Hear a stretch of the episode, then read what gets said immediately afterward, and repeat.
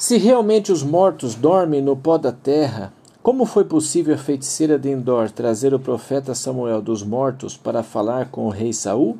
1 Samuel 28, 15. Há três fatos importantes a se considerar nessa história. Primeiro, a ordem expressa de Deus em todo o período do Antigo Testamento de que os feiticeiros deveriam ser expulsos da terra de Israel e até mortos. A palavra de Deus desmascara o Espiritismo como sendo obra do diabo e das forças satânicas. Deuteronômio 18, 10 a 15, Isaías 47, 13 e 14. Segundo ponto. Saul já havia rejeitado o conselho do profeta Samuel. Ele consultara o Senhor e tinha recebido a resposta. 1 Samuel 28, 6. A razão específica por que Saul procurou a feiticeira de Endor era que não tinha recebido nenhuma resposta do Senhor.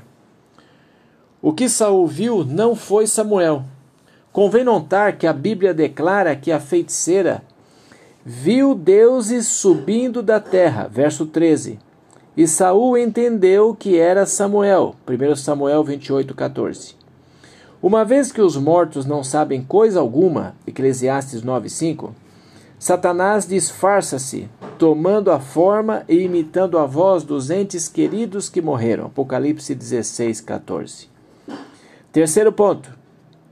O resultado final da visita de Saul à feiticeira de Endor não foi arrependimento, a confissão do seu pecado ou a vida, mas foi o desespero e a morte. 1 Samuel 28, 16, 20, 21, 31, 3, 4, 9 e 10.